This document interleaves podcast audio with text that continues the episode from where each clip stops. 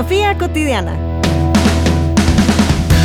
Nueva Acrópolis Guatemala presenta el podcast Filosofía cotidiana, un espacio para reflexionar sobre los sucesos de la actualidad.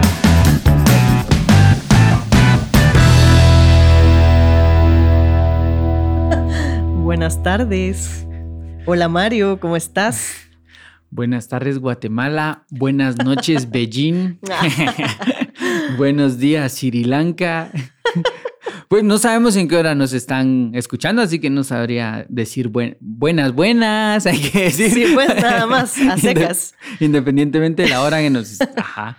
Pues sí, a cada quien que tome ahí el días, tardes o noches. Ajá, porque nosotros, para nosotros es tardes, pero no sabemos qué es para las demás personas. Es cierto, pero sí, para nosotros todavía está claro aquí. Ajá, todavía está clarito. bueno, cuarto podcast del año.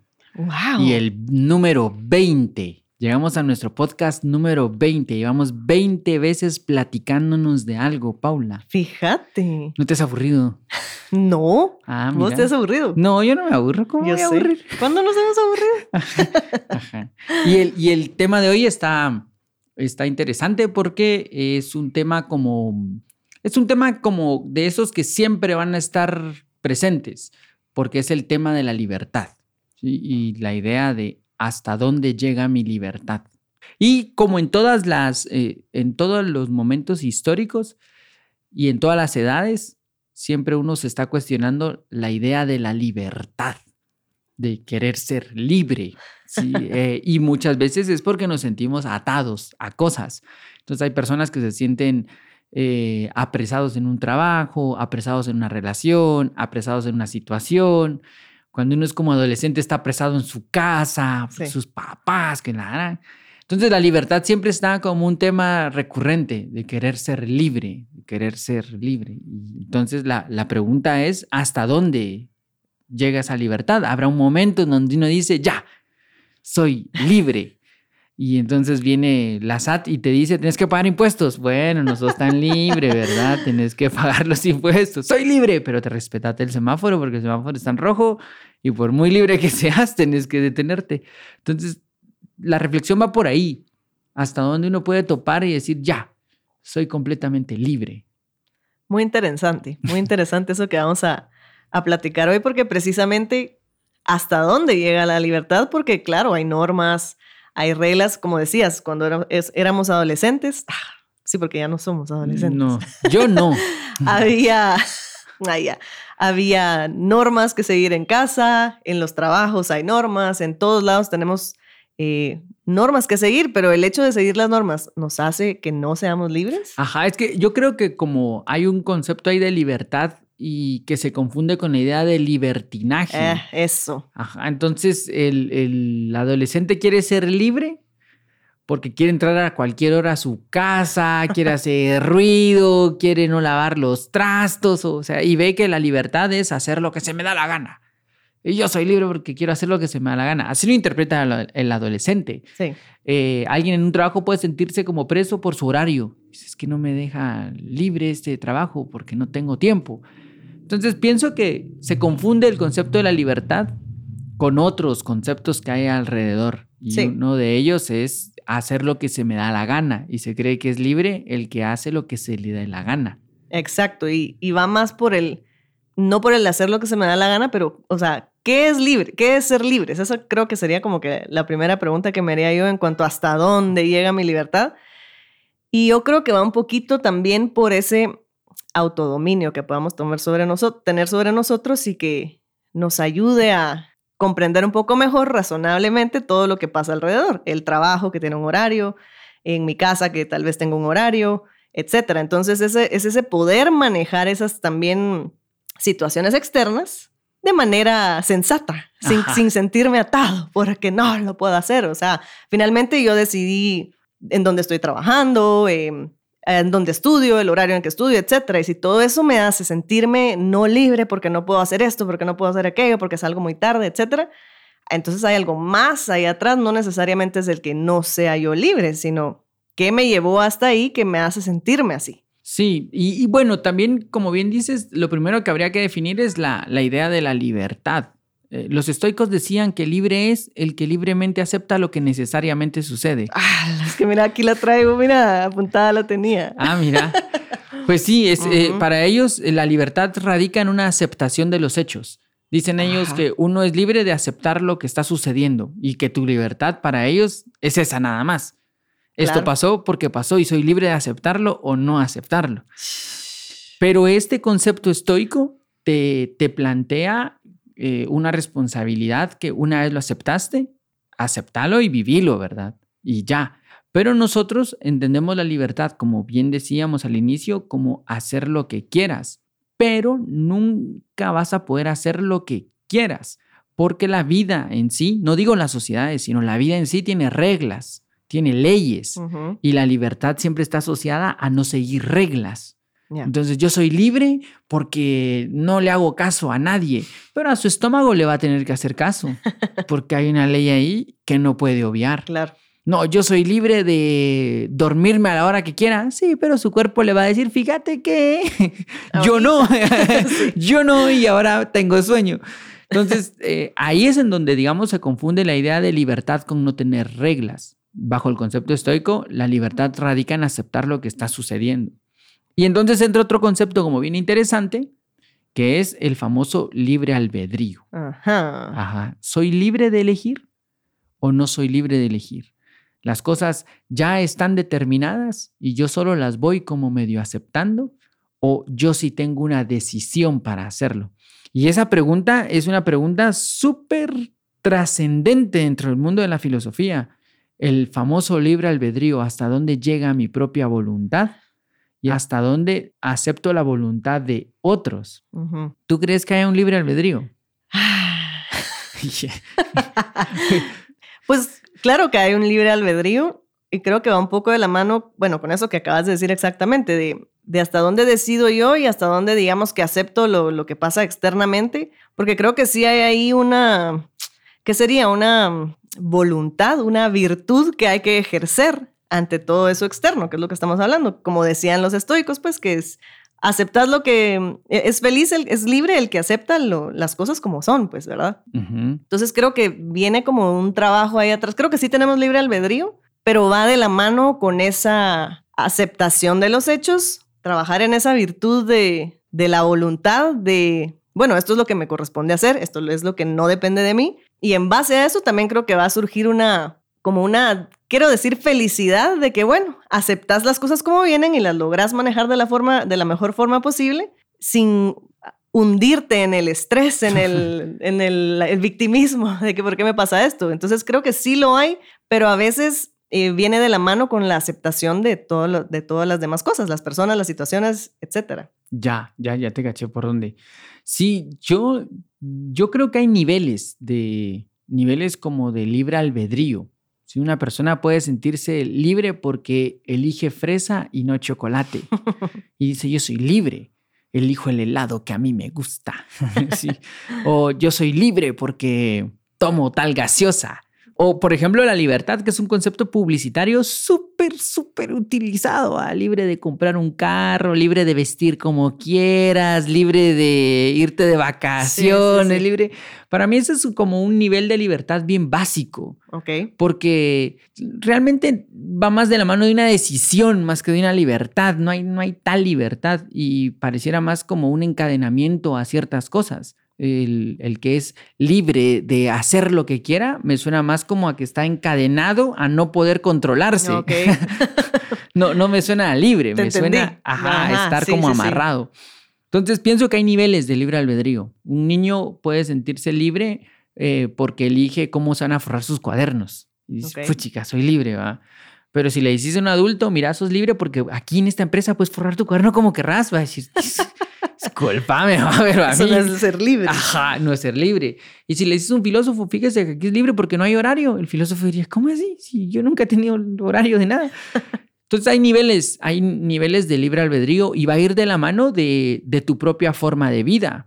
Eh, la libertad suele ser un tema del que no se siente libre. El que se siente libre solo es. Eh, el que sabe que le falta es un tema recurrente. Eh, y ahora, ¿Qué te corta la libertad? Eso sí depende de tu forma de vida. Sí. quería decir algo de eso que decís, porque mm, sí creo que también em, esa mm, claridad, bueno, no sé qué tanta claridad, pero digamos la claridad de, las ideas que tengas, de cómo sos, de saber qué te gusta, qué no te gusta, qué crees, qué no crees. O sea, lo que hablamos siempre, del conocerse a uno mismo, creo que también te puede acercar a, esa, a ese ser libre o no ser libre, porque si no, ay, voy a ir a este trabajo porque todos dicen que es genial y trabajar en esa empresa. Entonces, siguiendo a, todo el mundo que vaya, voy y tal vez no encajo ahí y empiezo a sentirme eso, que el horario no me gusta, que no me gusta lo que hago, etcétera. Pues fue una decisión la que tú tomaste y llegar ahí. ¿Qué te hizo tomar esa decisión? ¿Qué también la tomaste? Ah, eso viene ya de algo dentro. Mm. O sea, ¿qué, ¿cómo soy? ¿Quién soy? ¿Qué quiero? O sea, esas preguntas de conocerse a uno mismo, creo que son las que te pueden ayudar también un poquito a, a ser libre al momento de que se te presenten las situaciones que se te presentan. Ajá. Sí, sí. O sea, al momento en que aparece lo que tiene que aparecer o no, tú eliges. Pero es, es curioso que, por ejemplo, en nuestras sociedades la libertad sigue siendo como bien fuerte. Nosotros tenemos un día de la libertad, cuando nos mm. independizamos y, y, en teoría empezó como una soberanía de los pueblos, en donde cada quien hace lo que mejor cree. Entonces, en teoría, cada pueblo hace lo que, lo que mejor le parezca porque es libre. ¿sí? Pero al mismo tiempo hay una aldea global que te vincula país con país y resulta que no puedes hacer lo que querrás porque hay otro país, porque hay un vecino, porque hay gente dentro de esto. O sea, como un, una búsqueda, un anhelo de libertad, mas nunca va a haber una libertad absoluta si se entiende la libertad absoluta como librarse de todas las reglas.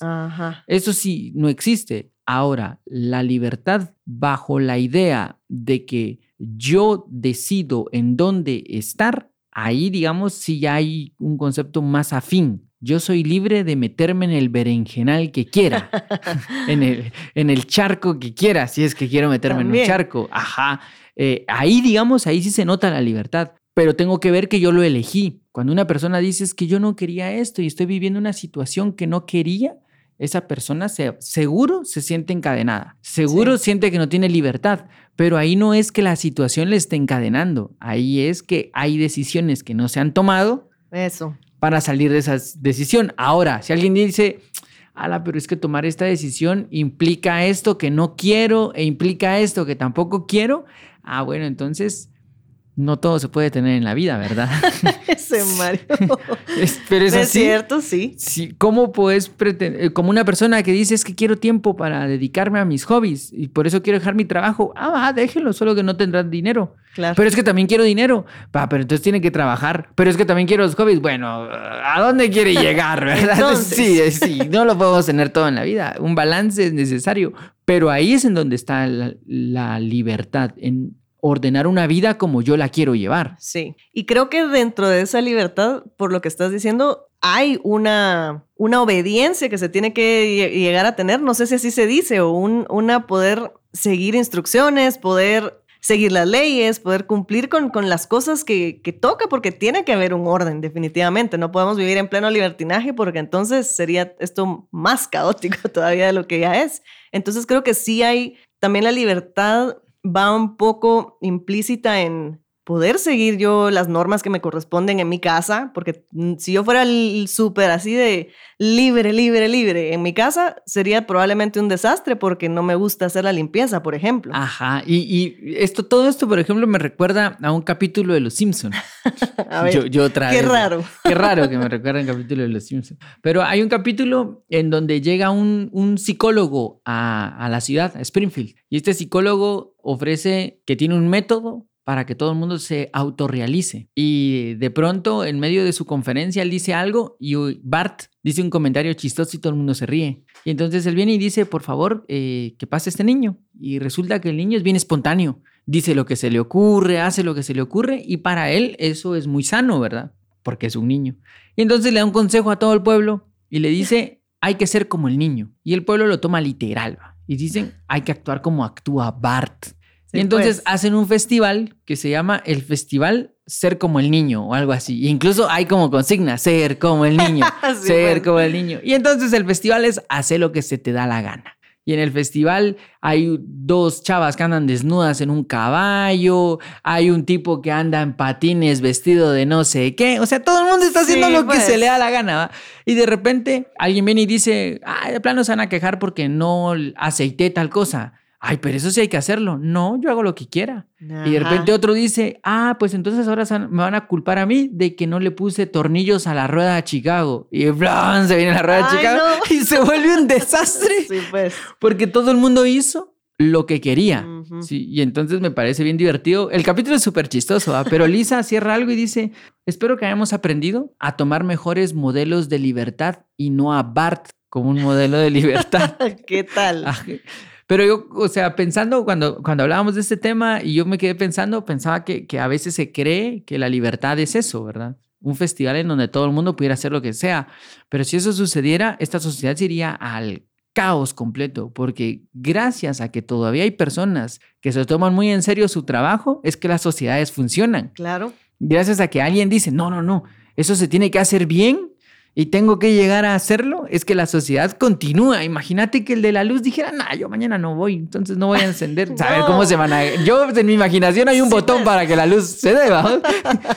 Pero el si él. el botón. Ajá, si él no llega, las sociedades irían rapidísimo a cualquier lado. Entonces, sí, la libertad no va en hacer lo que, se, lo que querrás, sino en aceptar lo que te toca. Y si no te gusta, ver qué haces para cambiarlo. Exacto. Pienso que por ahí podríamos marcar un límite de la libertad, pero no, no es yo hago lo que se me da la gana. No se puede. No- bueno, sí se puede, pero. Sí se puede, pero mucha gente sufrirá a tu alrededor. Sí. O sea, si tú, por ejemplo, lo que decías, va, yo no voy a limpiar mi casa porque soy libre, la gente que vive contigo no piensa lo mismo.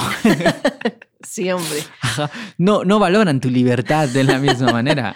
Totalmente. Y entonces sí, sí, exactamente va con eso precisamente, el entender que tenés un deber que cumplir y hay que cumplirlo. Y si no te gusta, buscar la manera de hacer algo que te agrade un poco más, pero siempre en todo hay eh, un orden que, se- que llevar. No puede haber um, libertinaje. No, no sería demasiado caótico para todos, como dijiste, mucho daño para uno mismo y los que están alrededor. Y sí tenemos que ver, pienso yo, ese punto de que la libertad va de la mano con cumplir con las cosas que te tocan cumplir. Ajá, con hacer lo que te toca y si no, pues cambiarlo. Pero tampoco podés venir y vivir quejándote de la falta de libertad cuando tampoco se ha hecho nada porque esa libertad llegue. O Sí. sea, el, el- también existe un fenómeno bien raro del, del encadenamiento psicológico, que, que creo que, no, no sé si conoces, es- no me recuerdo, pero tiene un nombre psicológico ese problema. Y es que siempre es- llamaba la atención a los psicólogos que a un elefante de tres metros de alto y el peso que tienen, o sea, un gigante elefante, por poner un número así gigante, siempre lo, lo encadenaban con una cadenita y una estaca que evidentemente podría destruir y escapar, ¿va? Ok. Eh, y lo que sucedía es que a este elefante lo condicionaban desde chiquito. Y entonces el elefante, cuando era muy chiquito, tenía la misma cadena y la misma estaca, pero ahí sí no tenía fuerza. Entonces el elefante normalmente pasaba como el primer año tratando de librarse hasta que entendía que no podía hacerlo. Y ya de adulto nunca más lo volvió a intentar porque ya dentro de él estaba la idea de que no podía liberarse de la cadena. Entonces ahí, digamos, también pasa de que hay libertades que no se buscan porque hay un encadenamiento psicológico. Mm, mira qué Porque interesante. se cree que no se puede cambiar una situación, que, que no hay una situación que no se pueda hacer eh, o, o que sea imposible de hacer. Pero si algo ha demostrado la historia es que todo se puede hacer y todo se puede cambiar. No ha habido una cosa que no se pueda cambiar. No existe una situación que no se pueda cambiar. Pero lo que hay que hacer es reprogramar mis límites, reprogramar mis libertades, mis encadenamientos y volverme a evaluar. Realmente esta situación no se puede. No hay nada que yo no pueda hacer para cambiar esto. De verdad, nada, nada, nada. Entonces acéptelo, pues. Sí. Como respirar. Ah, es que no me gusta respirar. Pues acéptelo, porque si quiere estar aquí tiene que respirar. Claro. O sea, no hay, no hay de otra.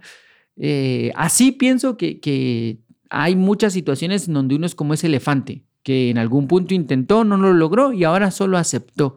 Y vive amargamente en su, en su cárcel, pero no está encarcelado. Claro. Y es, sí, es un ejercicio que, como dijiste al inicio, hay la libertad, digamos, que va cambiando de cuando sos niño, adolescente, adulto, etcétera, porque hay otras cosas que se te presentan. Y por supuesto, algo que tal vez no pudiste hacer de niño, ahora que sos adulto, pues tal vez ya lo puedes hacer. Yo qué sé, te querías comprar un, un par de patines y no lo podías hacer y te diste por vencido entonces, pero ahora que ya trabajas, los mm. puedes comprar. Ajá. Entonces siempre hay, sí, tiene que ver con una reflexión también ahí en eso de las situaciones en las que nos encontramos y si se pueden o no se pueden cambiar, si está bajo mi control o no. Y ahorita que decías eso, también me recordaba de, de mm, Epícteto, que estaba que era esclavo, pero él, pero él en todo lo que habla de, en, bueno, en el libro que yo leí de los, de los estoicos, tenía esa libertad dentro de él mismo, entonces también como que puede estar del otro lado, me explico, a veces uno solo se hace prisionero, entre comillas, no libre a una situación que puede cambiar, pero realmente es de que no sos libre o que simplemente ya no le pusiste esfuerzo a eso porque, exacto como dijiste hace un momentito, ya te resignaste, te resignaste a eso. Y Epicteto lo tenía súper claro porque él decía, encadenan mi cuerpo, pero no mi alma.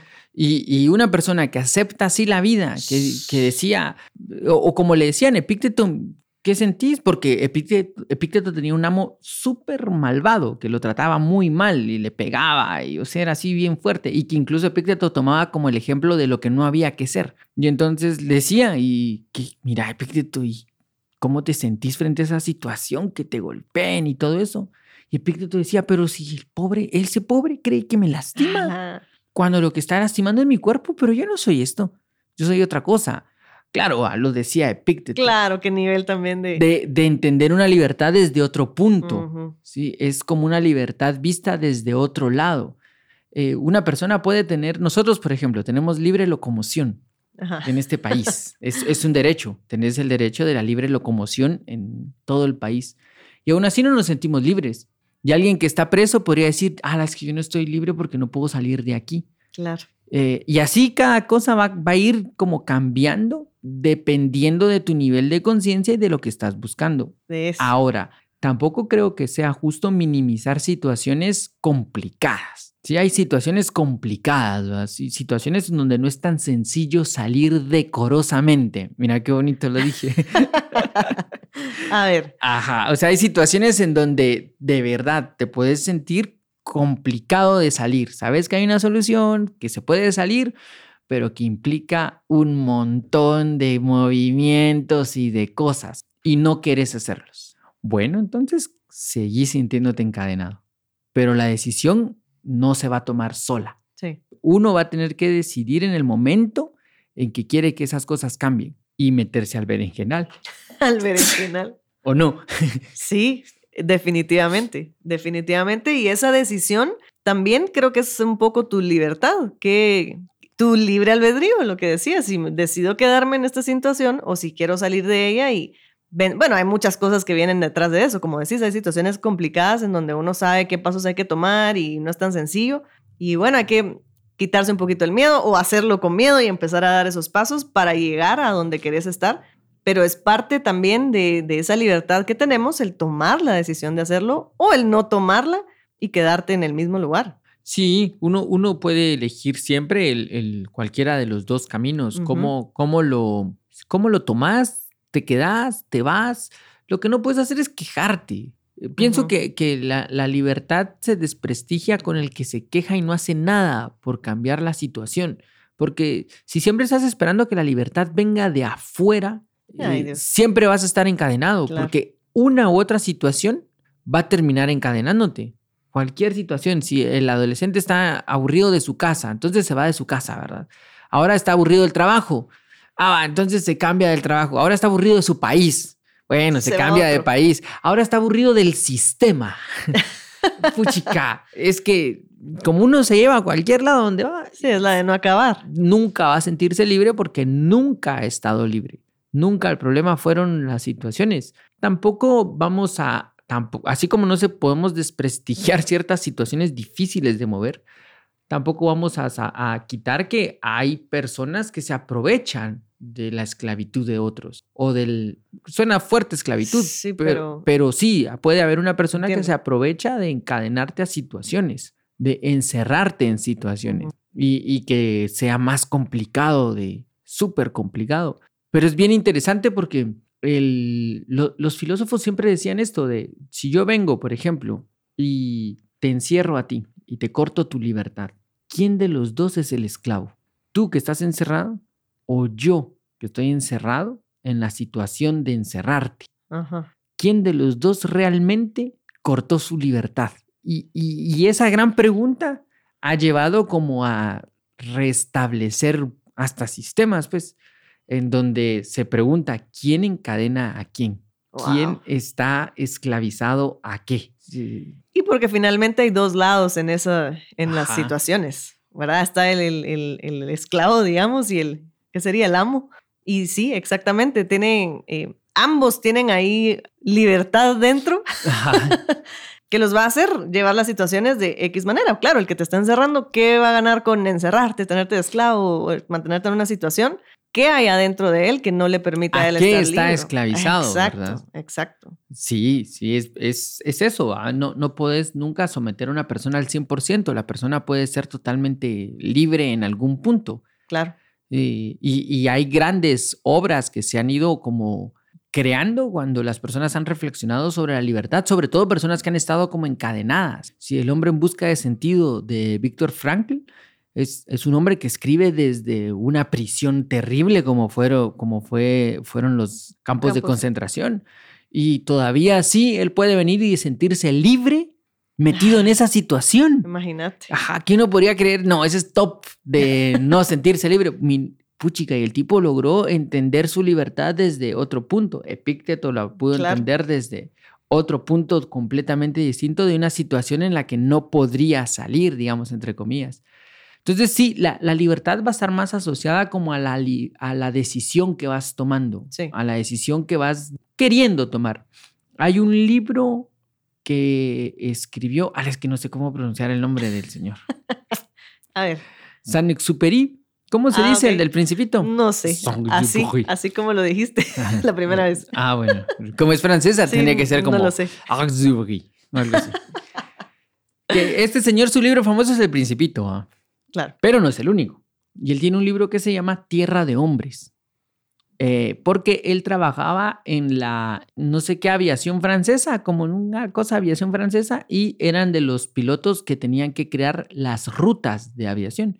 Entonces, ¿de qué se trataba su trabajo? Se subían a un avión y vos dale recto y crear el mapa Ah, y regresar. gran, es más, por eso él, él escribe el principito en- porque muchas veces les tocaba aterrizar y arreglar su avión porque eran mecánicos pilotos Sí, y pues. cartógrafos Wow. y arreglaban su avión, se volvían a subir y se regresaban a donde tenían que ir. Y en una de esas es, es que él en medio del desierto piensa en eso. Es más, él, eh, su posible muerte es su desaparición del avión, que se desapareció en una de esas rutas que hizo y no se volvió a saber de él. Sí, pues. Hasta que creo que años después encontraron un barco que podría, un avión en el mar que podría ser el de él y bueno.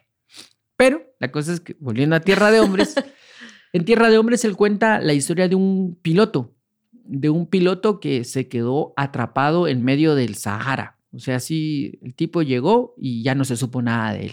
Y había un tiempo en donde si ya no sabían cierto tiempo, se murió, ah, o sea, porque por las provisiones que llevan y todo lo que van llevando, eh, toman la decisión ahí de ya se murió, pues no puede estar tanto tiempo. Y entonces se decidió que él ya estaba muerto. Y de pronto apareció, lo habían encontrado y puchica, la novedad, ¿qué fue? Que no sé cuántos, lejísimos de donde estaba su avión. Eh, qué raro. ¿ah? Entonces él lo va a visitar, va a visitar a este señor y le pregunta qué pasó. Y entonces el señor le cuenta que se había quedado ya sin provisiones y sin nada. Y entonces dijo, ni modo, me tengo que morir. Bueno, entonces dice que se sentó cerca de su avión y dijo, a morir. Y en eso se puso a pensar en su esposa y dijo, alarán, pero si me muero y no encuentran mi cuerpo, no van a poder darle el seguro a mi esposa, porque el seguro que ellos tenían tenía que encontrarse el cuerpo. Ok. Entonces dijo, bueno, y si me voy a morir, por lo menos que encuentren mi cuerpo. Entonces se puso a ver y encontró una montaña. Y dijo, ahí, en esa montaña me voy a ir a morir, porque así encuentran mi cuerpo. Entonces se subió y la montaña súper alta. Y ya arriba de la montaña dijo, bueno, aquí sí ya me puedo morir porque aquí van a encontrar mi cuerpo. Se amarró para que encontraran el cuerpo y todo lo demás. Wow. Pero en eso empezó, eh, empezó una tormenta de arena y volvió como a ocultarse todo. Ah. Y dijo, ah, la gran- no, no, no, tiene que aparecer mi cuerpo. Volvió otra vez a buscar una montaña, a subirse. Y para todo esto habían pasado ya cuatro días Y de él vivo. buscando una montaña para poder morirse, para que encuentren su cuerpo, para que su esposa pueda cobrar el seguro de su muerte. Y en esa buscada de montaña encontró una tribu de beduinos Ah, que lo pudo llevar a una ciudad y quedar vivo. Entonces, a- eh, que, que la historia es súper increíble de, de la responsabilidad. Y San Exuperi dice que la libertad de un ser humano radica en su responsabilidad. Y dice, él pudo, él tenía todo el derecho de morir desde el principio. Estaba solo en el desierto, sin comida, sin agua. Pero su libertad, basada en su responsabilidad, le dijo, no, alguien está esperando. Alguien necesita mi cuerpo sin vida, ni siquiera él va. Sí, sí, sí. Y entonces su libertad radicaba más en esta decisión de darle algo a alguien más. Cualquiera de nosotros bien podría decir, no, yo me morí, pues. Ay, aquí me Lo quedo. siento, pues, yo- si yo me estoy muriendo, ya, ¿qué hora estoy pensando en alguien más? Fíjate. Creo que esos son los niveles de libertad de los que hemos hablado. Una Sí. persona que piensa en alguien más va a reducir su, su, ¿qué sería? Como su placer propio, su esto, a lo mínimo por los otros, por el otro, por una causa más grande, Sí, por sí. algo. Y ahí está su libertad, en que se sacrifica por algo más grande. Sí. Y me encanta eso que, que dijiste, que dijo el autor del Principito, que no, que no lo sabemos pronunciar. Sí, la- su libertad está en esa responsabilidad, en ese cumplir esa responsabilidad, la que sea. Puede ser, como dijiste, algo muy grande, tal vez algo más pequeñito, pero ahí está la libertad, en esas decisiones que tomamos. ¿Para qué? ¿Para quién? ¿Y por qué? Ajá. ¿Verdad? Entonces, digamos que los límites de tu libertad van a estar condicionados a, A, tus, circunstancias. a tus criterios, a tus criterios de vida que te llevan a esas circunstancias, pero son más bien, tú vas a ser libre hasta donde tú quieras. Sí. Eh, chan, chan. Sí, ¿Qué me encanta, me encanta. Es así porque sí, muchas veces nos sentimos apresados en situaciones que tal vez no, bueno, hay situaciones di- difíciles de, de cambiar o yo qué sé, y otras que son tan insignificantes tal vez que cuando sale uno de ahí dice, ay Dios, de verdad yo estaba atrapada ahí en cuatro paredes. Pero realmente son las decisiones que nosotros tomamos las que nos han llevado a donde estamos, a donde nos sentimos presos o, o no. Y es importante tener esa reflexión de, de cuando uno ve atrás y decir, bueno, ¿de dónde, desde dónde vengo para haber llegado aquí? Mm. ¿Verdad? De las decisiones finalmente son nuestras y de nosotros eh, dependerá a dónde vayamos.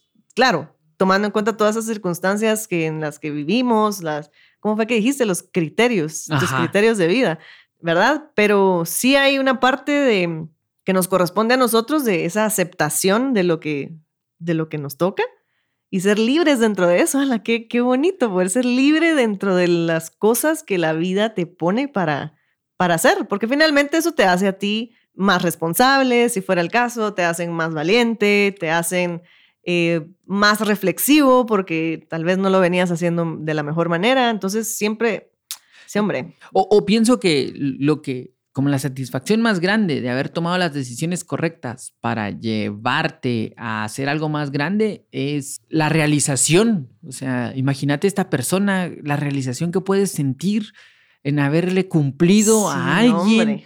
O sea, esa realización, va, que, que muchos confunden con la felicidad. Sí, que no, puede no. ser, pero pienso que es más Ujú, grandota que la felicidad, es algo como más grande. Eh, Entonces, o sea, creo que, que es afinar el criterio de libertad. Libertad no es si te peinas o no te peinas, o si te pusiste un arete en un arete, o si tenés un tatuaje o dos, o te vestís de azul o rojo, o ah, es que soy libre. No, solo elegiste esto. La verdadera libertad está en aceptar las circunstancias y si no, cambiarlas. Claro.